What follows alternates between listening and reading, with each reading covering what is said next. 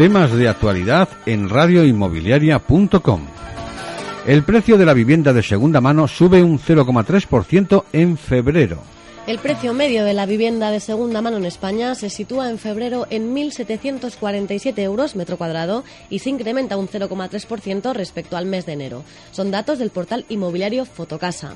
Este dato muestra una vez más que el precio de la vivienda de segunda mano fluctúa poco mes a mes y muestra que el precio tiende a la estabilización. Respecto a la variación interanual, en febrero de 2018 el precio de la vivienda de segunda mano sube un 5,1% y encadena 17 meses de subidas interanuales consecutivas. El precio del medio de la vivienda de segunda mano acumula una caída del menos 40,8% desde que se registrara su máximo histórico en abril de 2007, con 2.952 euros el metro cuadrado.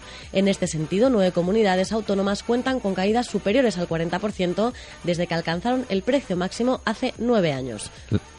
La comunidad que más ha visto caer los precios es La Rioja, menos 55,4%, seguido de Navarra, Castilla-La Mancha, Aragón, Murcia, la Comunidad Valenciana, Asturias, Cantabria y Extremadura. De las 17 comunidades autónomas, en, febrero, el precio medio de la vivienda de segunda mano sube en 11 de ellas. El incremento más acusado se produce en Cataluña, seguido de Madrid, La Rioja, Canarias y Galicia. Ambos incrementan un 0,7% y también en Extremadura.